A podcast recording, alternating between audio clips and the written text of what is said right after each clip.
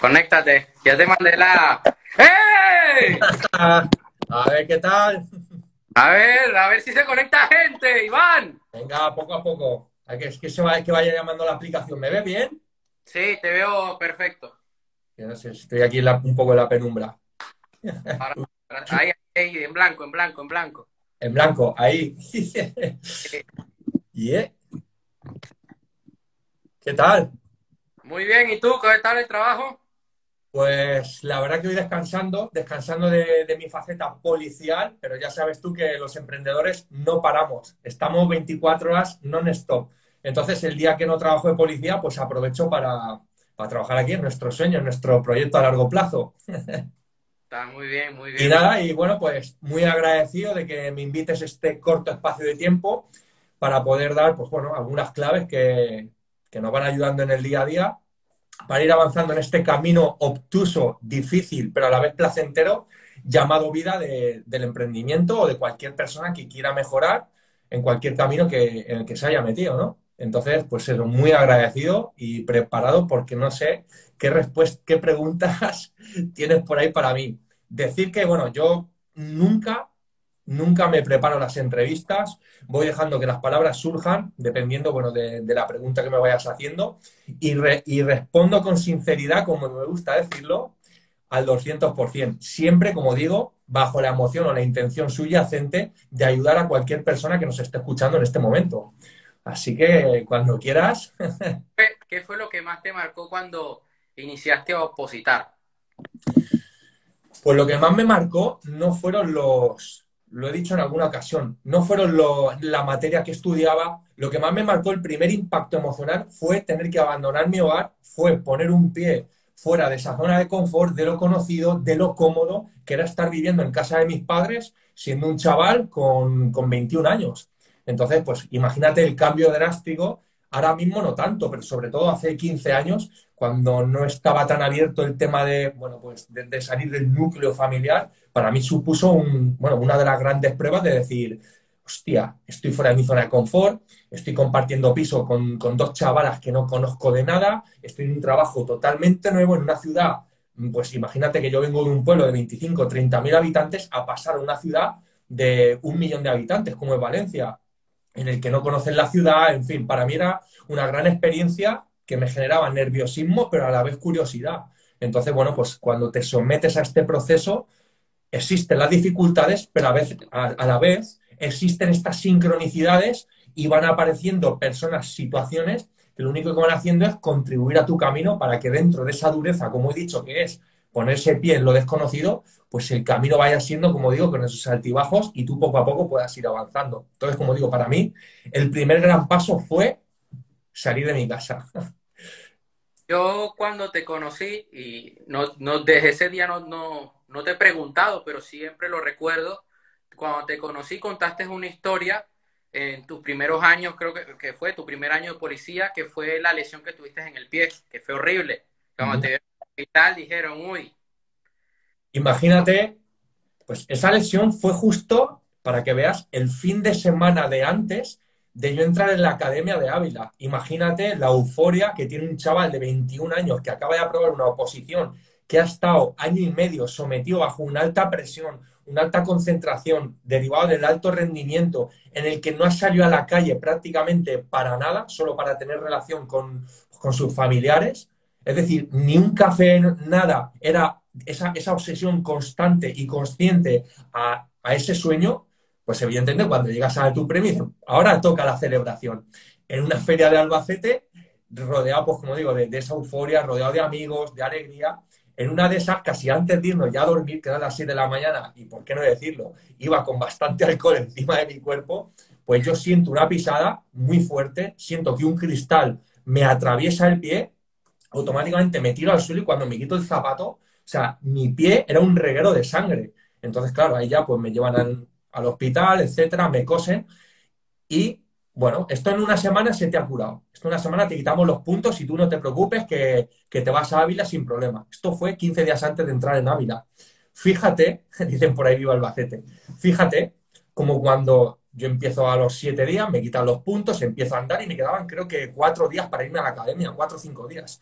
a mí me dolía un montón el pie, yo, yo empecé a apoyar, empecé a conducir y yo notaba que algo no iba bien. Voy al médico, voy a urgencias porque la herida empezó a sangrarme un poco y empezó a decirme que si era un quejica, que si vaya policía iba a ser, lo típico, ¿no?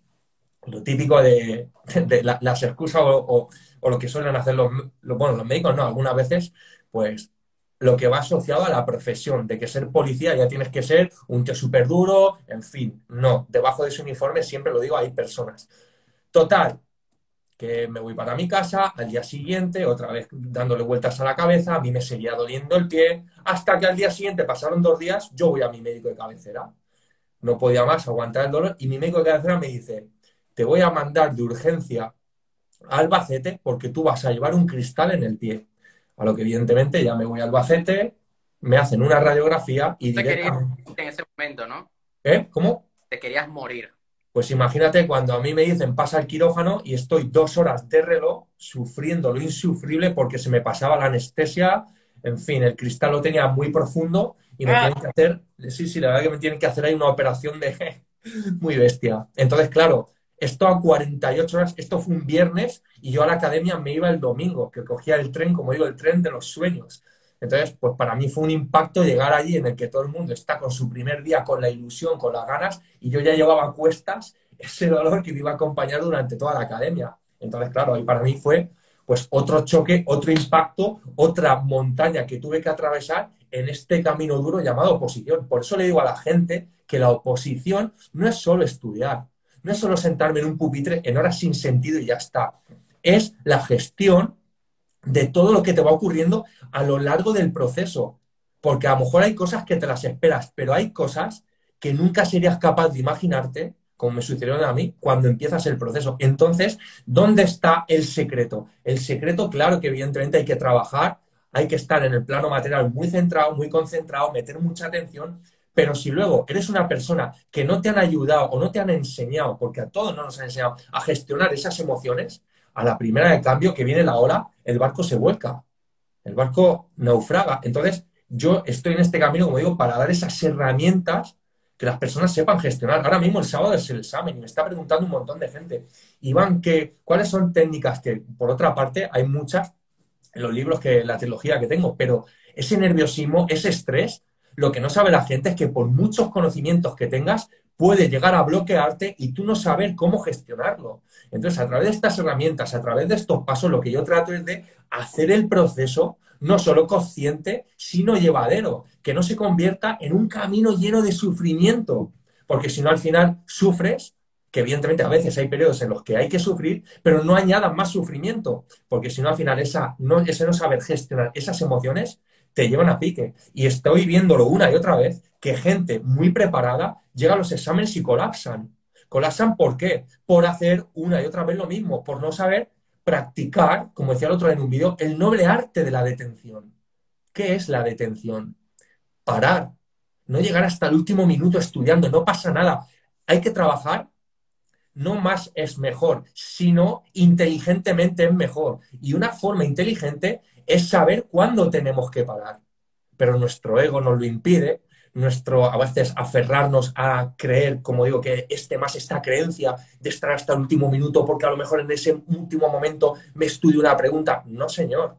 El cerebro, las conexiones neurales necesitan un tiempo espaciado para que se, para que se formen.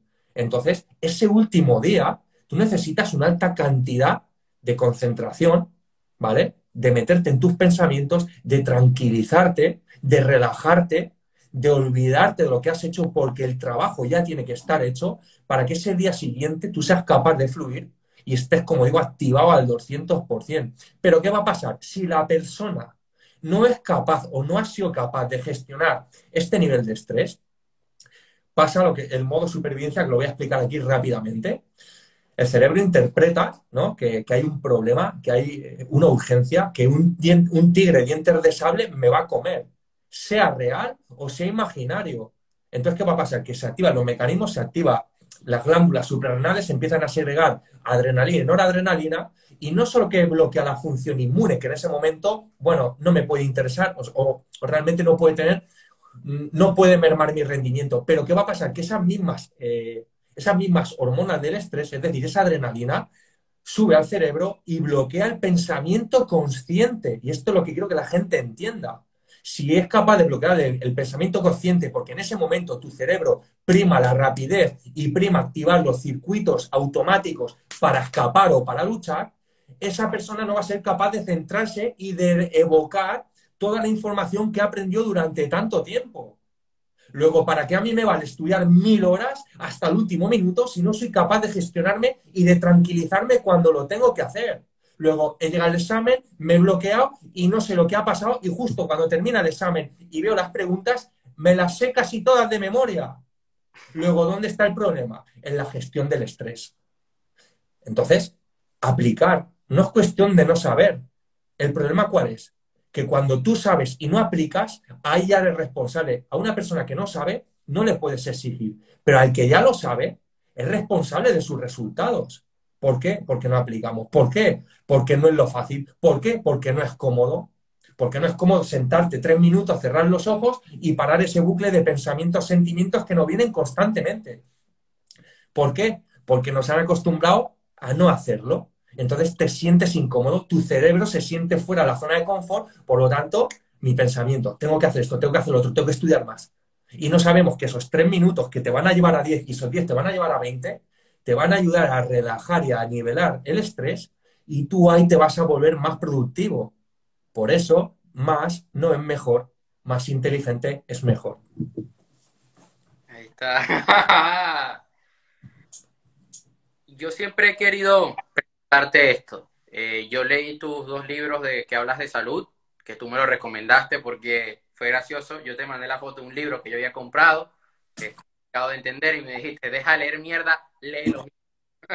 Entonces, eh, ¿cómo hacías tú para compaginar? Porque claro, eh, el ser policía es difícil, no tienes tiempo, pero ya teniendo una vida en la que no tienes tiempo, ¿cómo hacías tú en tu etapa de culturista? O sea, ¿cómo gestionabas ambos mundos? Pues lo primero desde la pasión. Cuando una persona tiene pasión, y esto tú lo sabes muy bien, por algo que te gusta, no es cuestión del tiempo, la energía viene de la emoción. Esto lo hemos aprendido en, este, estos dos años que llevamos con, el mentor. Y realmente es eso, cuando uno está haciendo un trabajo que realmente le gusta y que realmente ama, pues no necesita dormir tanto, no, no te duele rechazar ciertos momentos con ciertas personas, no te duele desapegarte de ambientes conocidos, no te duele todo eso, porque estás feliz haciendo lo que haces. Entonces a mí me pasaba eso.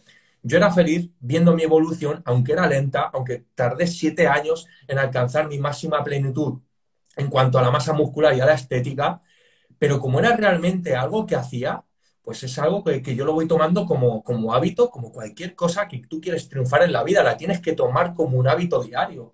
Entonces, sabiendo que ya es un trabajo a largo plazo donde nos estamos embarcando, es cuestión de tener paciencia e ir haciendo paso a paso lo que te va diciendo en ese mentor. Yo en ese momento hacía caso 200% como hago ahora al mentor que tenía, que para mí es, uno de los mejores a, a nivel nacional, el entrenador que tuve. Entonces, ¿Qué hacía? Yo simplemente tenía que limitarme, no tenía que reinventar nada la rueda, es decir, yo tenía que seguir lo que esa persona había hecho. ¿Por qué falla la gente? ¿Por qué hoy cada persona, cada dos por tres, que esto se ve mucho en el mundo de la competición, cambian de entrenadores, buscando quién tiene el santo grial, buscando la pastilla mágica, buscando? Eso es por una falta total de confianza. Si tú no tienes confianza en tu mentor, no vas a solucionar nada. Ahora, esto se ha visto igual que en el efecto placebo, está hipercomprobado. Si tú crees que una pastilla sacarina es un medicamento que te va a hacer la hostia, esto se ha visto en multitud de estudios científicos, te va a ayudar. Entonces, si tú tienes esa creencia en tu entrenador, esa fe ciega, no miras para ningún otro y vas con él desde el principio hasta el final, pues tú vas a llegar. Necesitarás más tiempo o menos. Ya ahí entra en juego un poco también la genética que tengas. Hay gente que tiene más facilidad, hay gente que tiene menos. Pero al final, chicos, todos tienen que recorrer el camino. Entonces, ¿qué va a pasar? Que si nos desesperamos, cuando no llegan los resultados, vemos que otro entrenador nos pone la golosina en la boca, al final tú vas a cambiar cuando no vuelvas a ver resultados y, y estarás constantemente rotando de planeta en planeta. Cuando no te has dado cuenta que el que está fallando eres tú, no es el entrenador el que falla, es tú que no tienes plena confianza en la persona eh, en la cual estás pagando o, o, con la cual estás trabajando. Entonces, para mí, lo más importante es, lo primero, pertenecer a una comunidad positiva comandada, comandada, eso digo, por un buen referente. En este caso era mi entrenador, nos juntamos ahí un grupo de cuatro o cinco personas que yo para mí formamos una familia, lo que pasa es que la familia se desvirtuó y para mí la familia se fue a la mierda. Pero bueno, en el primer momento, en esos primeros años de gloria, éramos un equipo. O sea, ahí eh, la cabeza del mentor no hacía como tal. Nosotros le teníamos un gran respeto, le teníamos admiración, pero él nos trataba como uno más. Entonces eso hace que formes un grupo, una cohesión, una confianza que hace que tú rindas mucho más. Entonces, para mí esa es una de las claves. Un buen mentor y la confianza y luego crear ese clima, crear esa comunidad positiva en el que entre todos nos vamos ayudando. Y al final, ya lo decía Napoleón Gil en su libro, Empiece a ser rico, la importancia de formar un equipo, ojo, con las mismas mentes. Cuando tú formas un equipo, sea en, en culturismo, sea en el emprendimiento, sea en lo que estés haciendo, y todos tienen esa mentalidad de crecimiento, se forma lo que se llama la mente única, y esa mente única se inserta en cada uno de los participantes. Luego, ¿qué va a pasar? Que lleva tu vida o eleva tu vida a la categoría de genio y eres capaz de conseguir resultados que de forma individual no conseguirías o tardarían mucho más. Eh, acabas de decir algo que, que, es cierto, lo de el estar con un grupo de compañeros, de compañeras, dependiendo de qué categoría, que a ti te impulsen esa competitividad que sea sana, que sea sana sobre todo. Yo hay una cosa que vi de una, de una federación de la que hemos hablado, de culturismo, que es que, claro, cada quien tiene su preparador, ¿no? Y todos llegan allá, algunos con aspiraciones de ser campeones del mundo, pero lo bonito es que cuando llegan allá, solamente todos representan un solo equipo, aún viniendo otros entrenadores, y representan España en este caso. Y después están los que representan Estados Unidos y tal. Y eso es lo bonito. Yo creo que hace falta eso en muchas eh, federaciones, ¿no? Lo de que se represente a, pesar de que uno venga de, no, que está con Pepito, no, que está con Juan, que haya esa, esa unión. Al final, eso es importante, pero también te voy a decir una cosa. Yo lo he vivido y el culturismo es una lucha de egos. Le pese a quien le, pese, a quien le pese. Entonces, eh, pues este preparador es mejor, el otro es mejor, el otro es mejor. Y si, no es, si la persona que forma el grupo no es capaz de, como digo, darle a cada uno su papel de importancia, darle su espacio, darle, y como digo, formar ese equipo, aunque cada uno evidentemente tenemos nuestra lucha particular, pero tiene que tratar de tener esa, esa cohesión del equipo, sea en una selección, en un equipo o en donde sea. Entonces es importante, y ahí está la labor del mentor de saber, pues darle la importancia a cada, a cada uno. ¿El problema cuál es? Cuando el mentor o el entrenador se equivoca, se quiere llenar de ego coge a la estrella de turno y a los demás los deja de lado. Hmm. Ese es un gran fallo. ¿Por qué? Pues claro que todo el mundo busca repercusión, claro que todo el mundo quiere mejorar, claro que todo el mundo...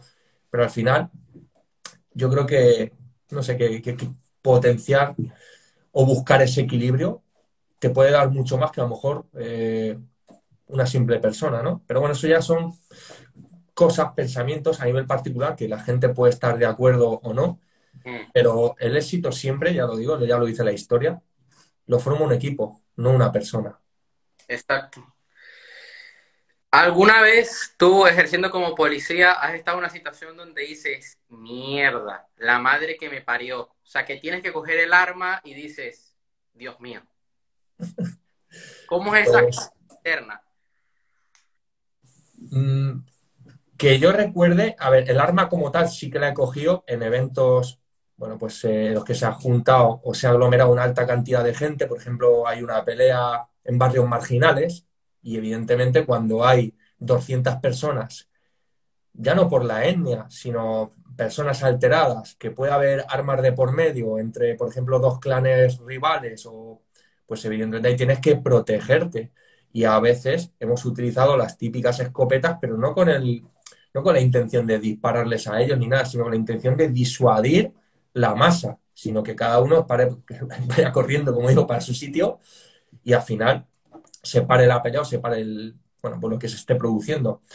Pero a nivel individual, no. A nivel individual, gracias a Dios, toco, toco, toco madera. Nunca he tenido que sacar, a veces sí que me he visto en situaciones complicadas, en peleas complicadas, por qué no decirlo, enfrentamientos muy duros. Pero bueno, yo siempre he sabido defenderme muy bien físicamente.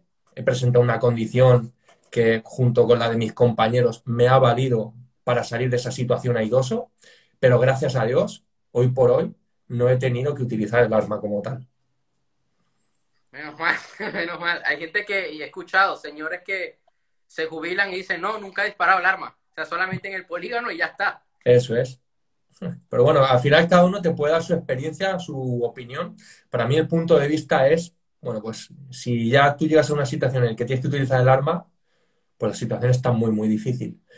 Pero bueno, al final nadie lo elige, es tu trabajo, tienes que estar expuesto y dispuesto a todo, para eso estás aquí. Pero bueno, siempre lo digo, nunca se sabe un enfrentamiento cómo puede acabar. A pesar de que acabe bien para ti, yo creo que no acaba bien para ti tampoco.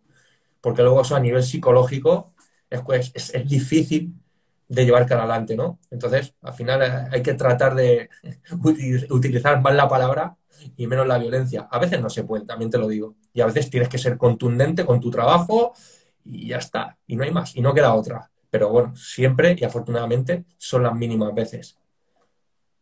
¿Quién suele conducir, tu compañero o tú? Nos vamos rotando. Ahí la verdad que tenemos un jefe de equipo y dependiendo del servicio, pues cada día va conduciendo uno. Pues a veces quiere conducir uno más, otro menos. A mí la verdad que me da igual. Yo me gusta ser polivalente Hoy pues conduzco yo, mañana cojo el arma, pasado hago yo la selección, eh, al día siguiente cacheo yo a la gente o registro los vehículos. Es decir, como es un trabajo en equipo, nos vamos armonizando y nos vamos cambiando entre todos. Entonces, eso es lo bueno de, tener un equipo cohesionado en el que no haga uno siempre lo mismo, porque al final se vuelve monótono, a pesar de ser un trabajo muy dinámico, pero también puede volverse muy monótono. Entiendo. ¿Qué es lo más divertido de ser policía? Lo más divertido es que realmente es como si, a veces, es como si estuvieras viviendo dentro de eh, aquella película que tú siempre veías de, detrás de la pantalla en tu casa, ¿no? Esas emociones cuando ves una persecución, cuando tal, pues eso se torna real. Es decir, cuando tú estás en el coche, cuando yo está en el coche y entra una llamada y hay una persecución y sales corriendo detrás de alguien y hay, o sea, todo eso, ahí tienes un disparo, una hiperestimulación, una segregación de la adrenalina que eso lo que te hace sentir vivo, sentir en el presente. Ahí realmente es cuando digo, separa los pensamientos de tu mente, o ahí estás solo lo que estás haciendo. Aumenta tu foco de concentración en la carrera, en la persecución, en lo que estés siendo, y ahí, como digo, te sientes como antaño te habías sentido como niño o niña pensando que algún día desempeñarías esa función y sentirías eso que sienten los actores de cine. Pues tú te sientes tremendamente igual, a pesar de que a veces la realidad y la ficción, bueno, pues a lo mejor sería pura coincidencia, ¿no? Pero a veces sí. Entonces, bueno, es, ese, como digo, ese sentimiento en el que nos hace sentirnos vivos y realmente nuestro trabajo tiene ese punto o ese éxtasis de acción que al final te reconforta mucho, ¿no? Cuando empezaste, no, a veces no sentías como que no era real o no sé, decías, esto es un sueño o qué. Sí, la verdad que te sientes como no estás preparado, porque en la academia la verdad es que no tiene nada que ver, y esto digo a todos los opositores siempre, lo que tú aprendas en la academia, poco o nada va a tener que ver con la realidad. Lo mismo llegas a una comisaría en el que el jefe es un oficial, una comisaría local y hay por las noches se están durmiendo, por ejemplo, que lo mismo llegas a una comisaría que hay mucho movimiento, hay mucho trabajo, hay y el primer día ya tienes un enfrentamiento armado. Y esto ha pasado, esto ha pasado no hace mucho en el que una compañera de práctica, llevando muy poco tiempo, se ve las imágenes con un tío con un, hacha detrás de ellos. Y al final le tienes que disparar. Imagínate esa situación para esa persona que está de prácticas, que lleva mm, un mes en la calle, que está con un veterano que puede llevar 13, 14, 15 años, que ya tiene suficiente experiencia para saber, a pesar del nervio o del estrés o del shock que pueda tener, sabe cómo reaccionar, pues imagínate el impacto emocional que puede llevar esa persona en ese momento y decir, hostia, es que me van a pegar un hachazo, vulgarmente dicho, y tengo que disparar. Entonces, es complicado, pero la gente tiene que estar preparada porque lo mismo no tienes una intervención armada durante toda tu carrera policial que lo mismo la tienes el primer o segundo día. Y esto es lo bonito de este trabajo, como decía un jefe mío, esto es lo bonito del directo, que nunca sabes por dónde ni cuándo te va a saltar la liebre. Y tú tienes que estar tremendamente preparado. Entonces, si tú durante todo el camino de oposición aprendes a gestionar tu, tu oposición, a gestionar tu estrés, a gestionar aquello que te va ocurriendo, cuando llegue el momento de la vida real y te enfrentes a situaciones difíciles y complicadas, vas a tener ese entrenamiento mental, vas a haber sometido previamente a tu mente a que te haga caso y, que, no que tu mente te controle a ti. Y vas a tener esas herramientas, como digo, para gestionar mejor y en vez de a lo mejor estar en tu casa cinco días sin dormir, pues que esos cinco días se queden en uno. Así es. Divertido. Porque claro, tú no sabes si mañana regresas a casa sano y salvo. A Nunca lo sabes. Para mí, lo que prima y para todos mis compañeros estoy seguro es que acabar el servicio lo acabemos todos sanos y salvos y podamos volver a casa cada uno. Suena tópico, suena película, pero es la puta realidad. Aquí lo que importa no es los detenidos que has hecho, no es, no es nada. Lo que importa es que cada persona al finalizar el servicio pueda volver a casa a estar con sus seres queridos. Eso es lo importante de este trabajo. Y evidentemente, pues tenemos que estar preparados para todo, porque la vida nunca sabemos cómo nos va a responder. Nunca. Entonces, cada día aprovecharlo con tus familiares, con, tus, con tu pareja, con quien sea, pues aprovecharlo al máximo, ¿no? Porque esa profesión que tenemos de riesgo, pues sabemos que tenemos más, más boletos de que nos pueda tocar algo que no sea muy bueno. Así. Me dijiste que me harías una pregunta, ¿no? Te hace una pregunta porque quiero, yo siempre pues eso, trato de aportar ese punto de motivación tanto a la gente que me lee, a la gente que me sigue y siempre decir, Iván, ¿qué me puede ayudar? Entonces, una de las cosas por las que estoy contento de estar aquí contigo y que yo sé que tú vas a poder aportar, porque la gente a lo mejor no te conoce mucho, pero eres un chaval que tiene una profundidad brutal, a pesar de tu corta edad, que la gente no sé si lo sabe, pero tienes tan solo 18 años o 19 recién cumplidos. Entonces es que la pregunta que te hago, ¿qué tiene en la mente un chaval de, no de 19 que tienes ahora, de 17, 16 años, para tener esa mentalidad de emprendimiento y hacer todo lo que has hecho tú hasta ahora, que ha sido no solo escribir tres libros, sino que te has formado con los mejores mentores a nivel mundial, como Tony Robbins, como un montón más, y sabes de cualquier tema, lo que, esto se lo digo yo aquí a mil lectores y a la gente que me esté viendo, sabes de cualquier tema que se te pregunte a pesar de tu corta edad. Por lo tanto, ¿cuál es el problema? Que la gente juzga por edad sin tratar de conocer a la persona. Y a lo mejor esa persona de 18 o 19 años te puede dar una lección de humildad y de sabiduría que no te anda en tu vida. Entonces, contéstame esta pregunta. ¿Qué es lo que lleva a esa persona? ¿Qué le mueve dentro? yo cuando empecé eh, me di cuenta de una cosa, al ser humano nos mueven dos cosas, o el placer o el dolor, ¿no? Huyes del placer y eh, huyes del dolor y buscas ese placer.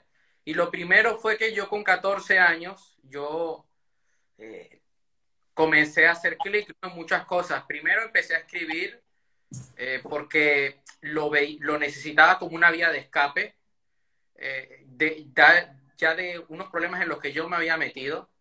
Y o sea, escribía cada día. Comencé a escribir a mediados de, 2016 en septiembre. Mi, madre se viene de, viaje acá una semana para firmar el contrato del alquiler, para ir al, cole donde yo fui. Y yo durante esa semana me digo, bueno, tengo tiempo, porque era eh, nos dieron una semana de vacaciones en el cole. Dije, bueno, tengo tiempo ahora de escribir y de estudiar un poquito y de leer.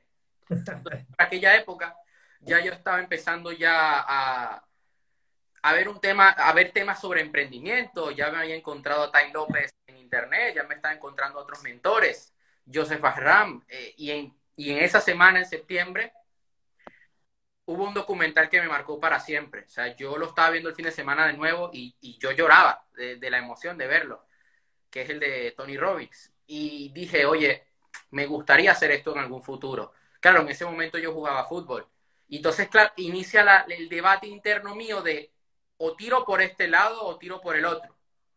¿Y qué pasó? Que no crecí el del, del, metro 74 y terminé tirando por, por esto, ¿no? Entonces, eh, claro. Y también fue porque ya yo tenía miedo, por decirlo así, de ser uno más. O sea, yo vivía en Latinoamérica, yo llegué a convivir con gente que lo pasaba realmente mal económicamente. Wow tenían mucho potencial, pero no podían salir adelante por un tema de dinero, por un tema también de no conocer a las personas o no poner de su parte, porque había gente que lo tenía todo, pero no ponía de su parte. Yo dije, yo no quiero ser así. Y mis padres me decían al principio, no, tú no necesitas emprender. Yo dije, ¿cómo que años sí. Y, y, ser uno más, ¿no? Y claro, eso hizo que yo me moviera a estudiar, a, a descubrir cosas, a indagar mucho más. Y llegué aquí y me di cuenta, bueno, cuando yo me iba a ir de, del país donde yo vivía en Panamá, yo decía, no, yo me tengo que ir para producir dinero, para hacer algo con mi vida, porque aquí no voy a hacer nada. Y eso poca gente lo entendía.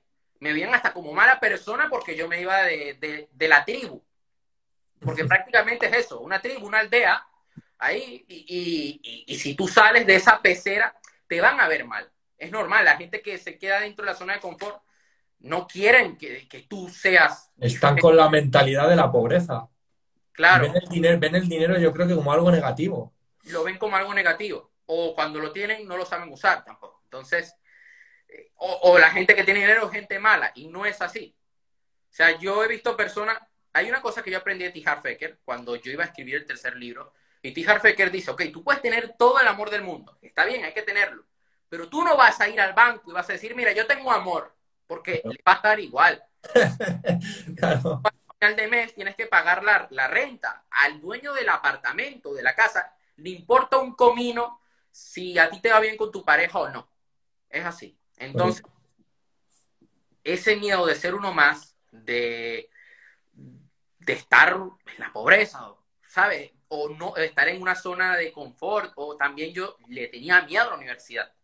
Yo decía, pero es que no hay nada que se acomode a mí yo quiero emprender, yo quiero aprender cosas online y comencé a ver que muchos de mis mentores decían, no, yo no fui a la universidad, eh, no, pero es que yo fui, pero tal. Yo en ese momento a mí me apasionaba un poco más el tema de ser abogado, sabía que tenía que ir a la universidad en ese caso, pero un momento que dije, no, yo no, voy a estar para estar memorizando leyes, no es lo mío, no quiero ir a hacer algo que no me guste, lo cual yo me pueda arrepentir después porque yo sacaba cálculo, yo decía, ok, me demora 5 o 6 años. Ajá, pero yo, no, no, no me veo. No me veo llegando a los 27 años todavía dependiendo de mis padres. No me veo ahí. Y hubo un punto de quiero en mi vida, como todo, que yo comencé en el año 2018 ya a plantearme seriamente lo de, oye, ayudar a más personas a través de videos, tal, etcétera. Y ya yo desde los 12 años tenía el sueño de escribir algún día sobre desarrollo personal. En esa época yo le escribí un cuaderno de poemas a una chica y yo me juré, me juré, juré por mi vida, yo dije, la próxima vez que vuelva a escribir va a ser algo para ayudar a otros, porque me rompió el corazón. Y allí dije, es que me da igual todo, no voy, a, no voy a ir a la universidad, pero yo tampoco le he dicho nada a mis padres. Yo era el único que no iba, o era de los pocos que no iba a ir a la selectividad en mi colegio, que le daba igual todo, la verdad, o sea, que me, me sudaba todo. Y ya yo, mi último año de bachillerato, yo me la pasaba en las horas libres o, o, haciendo, o viendo mercados financieros o escuchando a la IN. Entonces, el escuchar a la IN, el escuchar a Tony Robbins, a Master Muñoz, a Tai López, en este momento dije, ok, ¿cuál era el dolor? Ir a la universidad, hacer algo que no me gusta, tener un trabajo normal, hacer la selectividad, hacer lo que todo el mundo hace. Correcto. Lo que a mí me habían inculcado de cierta manera. Y a mí hubo una persona que me metió mucho, no, Aaron, tú si quieres tener novia tienes que ir a la universidad, tienes que ir a una universidad cara, tienes que ir a sitios caros porque si no nadie te va a respetar. Las creencias limitantes de siempre. Y una persona con dinero. Y yo dije, no, porque yo tengo que caerle bien a la familia de fulana que tiene dinero. O sea, porque yo no voy a ESADE o a Harvard, soy un pobre. No, o, soy, o soy menos. No, yo voy a hacer lo que a mí realmente me gusta. Entonces, yo me encontré en un momento donde yo tenía hasta un poco de miedo de si no iba a probar los exámenes de, de fin de año. Yo aprobé con el mínimo de puntos que se pueda aprobar. O sea, yo forcé un montón, pero aprobé con el mínimo. Porque me visualizaba y porque tomé acción. Y dije, no, uno más. Y en abril de ese año, justo antes de empezar esos exámenes, Ya yo me había inscrito en un curso de, de gestión de empresas con The Power MBA. Y a mí el, el, el, encargado del programa, porque el programa se llamaba Future, eh, Future Leaders, creo, líderes futuros, era para gente joven, gente menos de 25 años, me dice, mira, tú vas a ser el más joven de la promoción y viendo tu mentalidad y lo que estás haciendo, eh, bueno. ¿Cuántos años tenías, Aaron, para la gente que se ha incorporado ahora? 17. 17 años, y haciendo un curso, un máster de emprendimiento, ¿eh? Ojito. Y él me dijo, mira, voy a hacer la excepción contigo. Voy a hacer la excepción contigo y entras en el programa. Y lo aprobé. Lo aprobé con buena nota. Y me vi todos los videos. Aunque no asistí a los masterminds ni interactué con nadie, la verdad, iba, fui a mi, a mi bola, por decirlo así. Pero ya yo tenía como un plan B por si mis padres me decían, oye, no estás haciendo nada, yo, oye, estoy estudiando eso. Y mis padres no lo sabían. Yo creo que a día de hoy ni siquiera mis padres lo saben, que yo hice ese curso. Creo que mi tía sí lo sabe, que hice con The Power MBA. Y justo después, a, a, yo terminé de hacer exámenes un miércoles. El viernes ya yo me había apuntado una certificación de agente inmobiliario y tengo la certificación. Madre mía, qué barbaridad. Con claro. 17 años, ¿eh? Ojo. Y yo me apunté, tal, lo, lo, aprobé también. Y claro, con 17, ¿no? Es como, wow. Fíjate, Aaron, perdona que haga un inciso, la comparación de la mentalidad del colectivo con 17 años y la tuya. ¿Qué hace un niño de 17 años y, y qué hacías tú en ese entonces ya, eh? Fijaros. Y yo decía, yo quiero ser un ejemplo para los demás, tal. Eh, no quiero que la gente llegue a los 18 años y lo único que estén haciendo es fumar en un parque, porque es lo que hace la gran mayoría. Y llegan a los 29 y aún hacen eso. Y yo había tenido una experiencia ya en una relación de pareja, donde yo veía una persona que era mayor que yo haciendo cosas que yo no hacía. Que yo con 16 años, a mí no se me pasaba la cabeza hacer locuras de ese tipo. Y a mí una cosa que a mí me marcó mucho y que me tocó mucho la moral, el no, tú eres un niñato, tú eres un inmaduro. ¿Por qué soy inmaduro? Ay, no, porque eh, tú ves cosas de bolsa y tal. Y yo, gracias, gracias. Soy maduro por querer emprender. Soy maduro porque no pienso como tú, pues. Pues Estabas estudiando ya la bolsa con 17 años, ¿no? Con, sí, yo, yo el primer curso que hice fue con Joseph Arran de, con 15 años, que ya después podemos entrar en, no, que Joseph Arran tal, no sé qué. Pero ya yo estaba teniendo un contacto con el mundo con 15. Vaya mentalidad. Y hay gente ahí de 42, de 50. Entonces, eh, claro, yo termino el colegio, mi intención era, termino bachiller, estoy haciendo el curso con The Power MBA, la certificación de agente inmobiliario, y mi intención era descubrir mi propósito y ver en qué lío me metía yo para no ir a la universidad. qué bueno, una excusa muy buena, muy bueno. Y, y, fue el segundo día de evento, el primer día de evento con la IN, yo estaba con mi compañero hablando y yo digo, uff, el curso de bestseller. Y esa noche no me fui a dormir tranquilo. Ya somos dos. dije, esto es para mí. Llegó mi momento, o sea, si no lo cojo, si no cojo el tren ahora me voy a arrepentir. Hay trenes que, como tú dices, solo pasan una vez en la vida. En la habitación. Cuando el corazón no se está bombeando muy fuerte. En la habitación de al lado estaban mis padres. Yo estaba en mi habitación solo ahí. Yo decía, coño, y me fui a la ducha, ¿no? Con el pensamiento. Duermo tal, y al día siguiente cuando la IN está hablando, yo me levanto de la silla, me voy y digo, mira, eh, estoy interesado. Por unos problemas la tarjeta, porque la tarjeta tenía dinero, pero eh, no pasaba por ser de otro país. Eh, única TPV en la que pasaba era la de Tere, la de la madre de ahí. Y me dijeron, mira, firma el papel, mañana llamas a Tere. Y yo agarré y llego en la noche contento, llego a, a, la, a la habitación de mis padres, yo con, con los ojos hinchados, o sea, estaba, me sentía mal, había sido muy exigente el fin de semana, no podía ni ver prácticamente, tenía, tenía como alergia en los ojos, mi madre me, me dio una cosa para que se me aliviara y le dije a mis padres, llevaba el folleto yo el BCL y le digo, esto es lo que yo quiero hacer.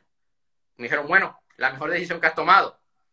A pesar del miedo y la incertidumbre, pero como cuando decides ser valiente y te lanzas al vacío, pues al final el paracaídas se abre. El problema es que tenemos miedo a que no se abra y por ese miedo a que no se abra nos bloqueamos y nos quedamos quietos. Y gracias a Dios que tuve el apoyo de mis padres, porque si no, no lo hubiera hecho. Si no, no, no estaría aquí. Luego, Aarón, para que, porque quiero que la gente lo vea, no es cuestión de edad, es cuestión de actitud. Es decir, tú puedes tener 17 años y emprender o puedes tener 50 años y emprender. No es la edad, es lo que dice tu mente. Y para eso, ¿qué tenemos que hacer? Pues trabajarla mucho, formar o trabajar una nueva mente, someterla en ciertos momentos. Y tú, la verdad que yo me quito el sombrero porque con 17 años que tienes, yo lo digo de aquí, yo con 17 años, pues solo pensaba en irme de fiesta. no he tomado alcohol, he fumado, pero solamente cigarrillos hace tiempo que ya no fumo. fumo directamente. He llegado a fumar habanos. O sea, lo primero que fumé yo, yo lo puedo decir, me fumé un coiba. O sea, de claros. Qué bueno. O sea, no, no me fumé cualquier cosa. Pero, pero claro, eh, yo en ese momento pues dije, mira, esto es lo que me quiero dedicar. Recuerdo llegar al fin, el, el día siguiente, el lunes, a mi casa y ahí usando el planificador de acción masiva imparable de la IN y eso fue ya el comenzar a planificar, el comenzar a seguir los pasos de la IN, lo que me puso en el camino, ¿no? El tener un mentor. El tener un mentor fue lo que a mí me ha ahorrado muchísimo. O sea, de verdad, hay gente que lo subestima mucho, subestima mucho los cursos, los libros. No, es lo que a mí me, me ha hecho eh, centrarme, porque a todos, Aarón. Y, y, la gente aún, aún se para a negociar el precio de 50 euros de tres, de tres libros. Y no saben que esos libros tienen la capacidad de hacerte el clip mental que te va a poner en el camino. te va a ayudar a reencontrarte. Que me dijo, bueno, con todo el dinero que te has gastado en formación, que te vas a gastar este año, ya te pudiste haber comprado un coche.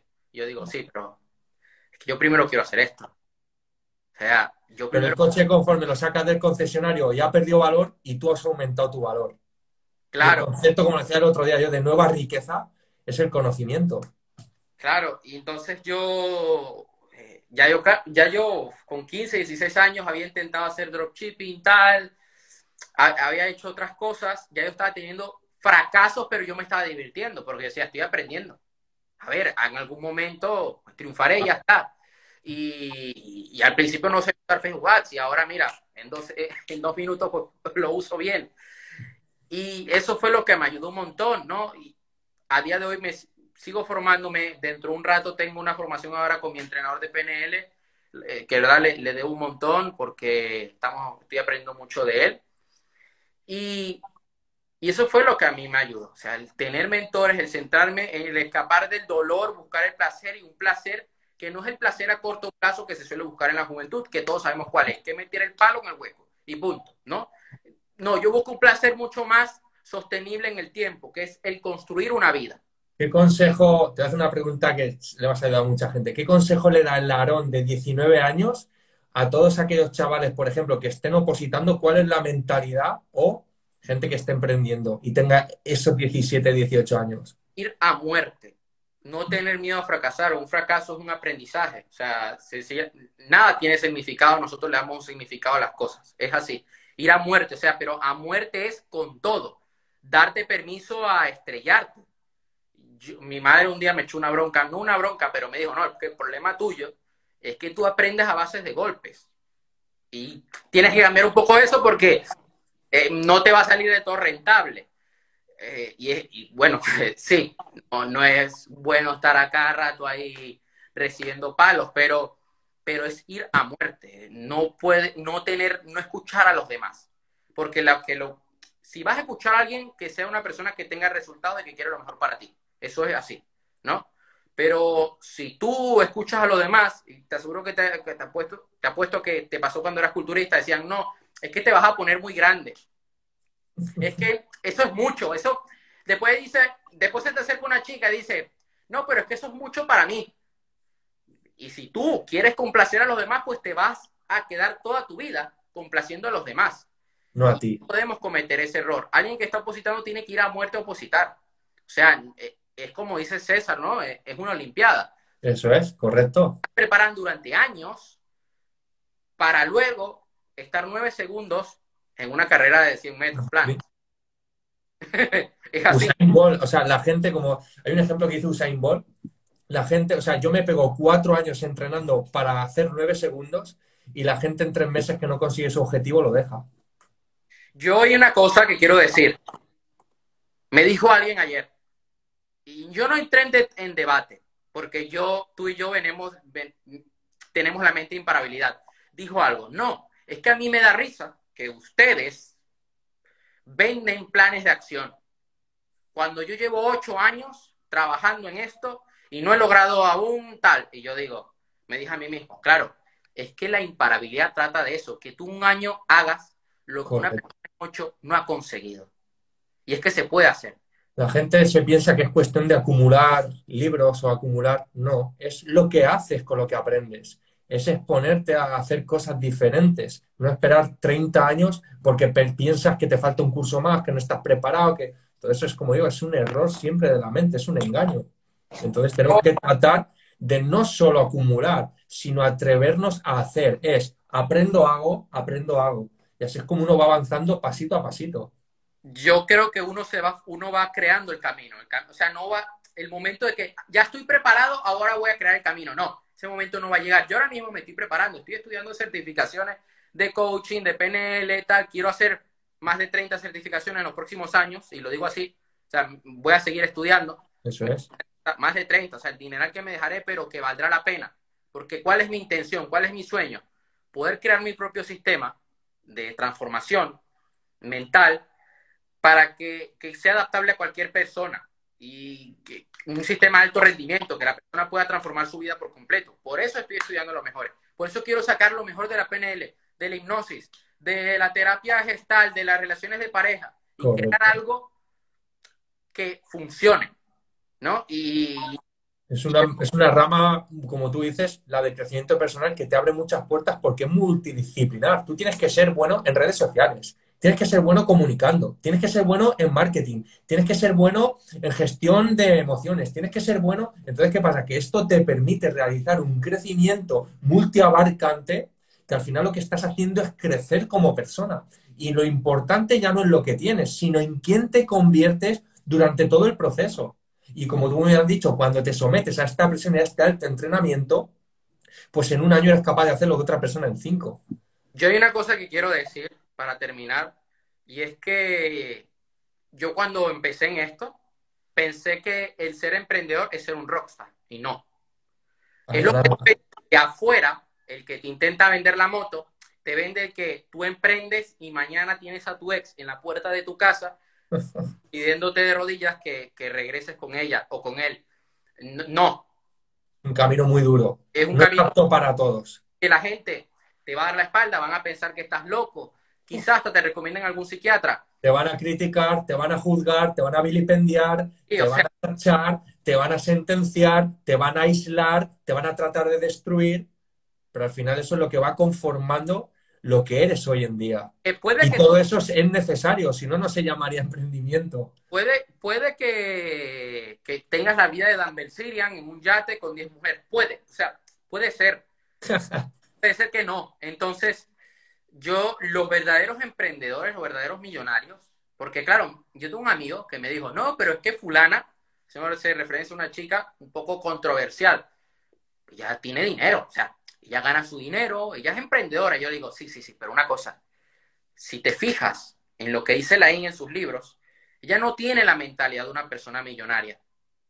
Porque un millonario no anda despilfarrando el dinero por ahí, no va de rockstar.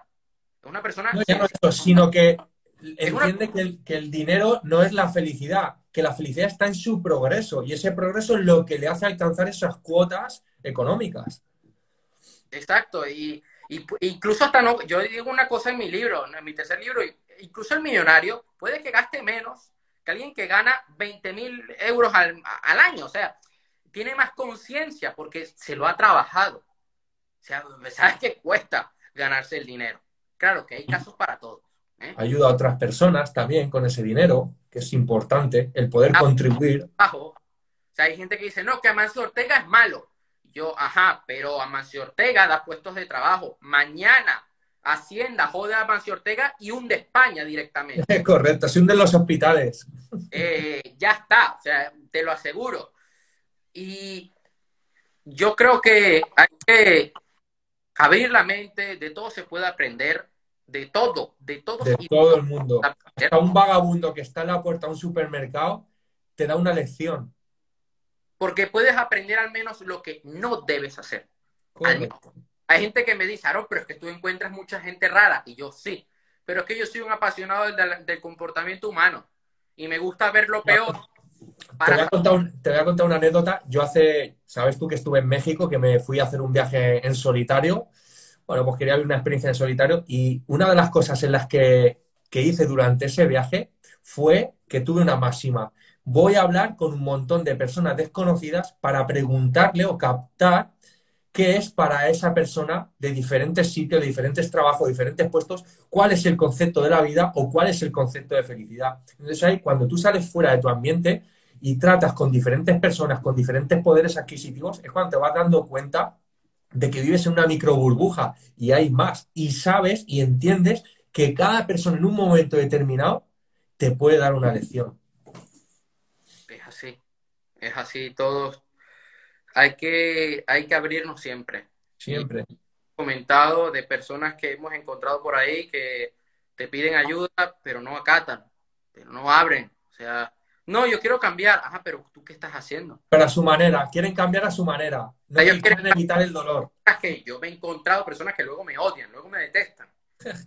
me dicen, Aaron, pero es que yo quiero cambiar, pero no quiero cambiar mi entorno. Eso es mala persona. Es que no, me da pereza. Yo quiero seguir con, en mi mierda, ¿no? Y yo, no, eh, no es así. Es que tú tienes que sufrir un poquito. Eh, tienes que sentir cómodo, tienes que mover eso es. Sin llegar a bloquearnos, Aaron, porque si nos metemos demasiada presión, al final se bloquea el hipocampo, que es el, centro de recepción de las emociones, junto a la amígdala, se cierran, se cierran, entran en un espacio muy, muy chiquitito y al final lo que hacemos es bloquearnos y no somos productivos. Pero sí que necesitamos esa cierta presión para arrancar, ese empujoncito, para ayudarnos a caminar poco a poco. Hay que disfrutar realmente, porque hay gente que luego se amarga. No, hay que divertirse. Para mí es divertido. Para claro. mí es saber de que, oye, mira, puede que el mes que viene no tenga dinero para invertir en Facebook Ads, pero bueno, me divierto. ¿Sabes? Hay que divertirse. Eso es. Y hay la vida también. Es un juego mental en el que tenemos que controlar a la mente y ya está, y pensar, ¿qué es lo peor que puede pasar? El dinero viene y va. Si pierdo, ya ganaré. Lo peor que puedes perder es la vida. Y la vida, eh, la mayor parte de las ocasiones no la vas a perder. Entonces, mientras, yo lo digo siempre, mientras tengamos un hogar, mientras tengamos alimentación para llevarnos a la boca y mientras tengamos sueños, todo se puede superar. Entonces es cuestión de, tener como yo esta mentalidad que tienes tú con 18, 19 años y aplicarla, sea la que sea. Así es, Iván. Bueno, de verdad, gracias por, por hacer este directo aquí. De verdad que Tú sabes, que te lo digo fuera de cámaras, pero te lo digo aquí, que yo aprendo mucho contigo y la gente podría aprender muchísimo contigo. Y yo sé que en unos años vas a ser un referente para muchísima gente. Estoy totalmente convencido y yo estaré ahí al lado para verlo. Sí, bueno, esto sería todo por hoy. Pues muchas gracias, Aaron. Nada. Nos vemos. Un saludo a todos. Saludos. Chao.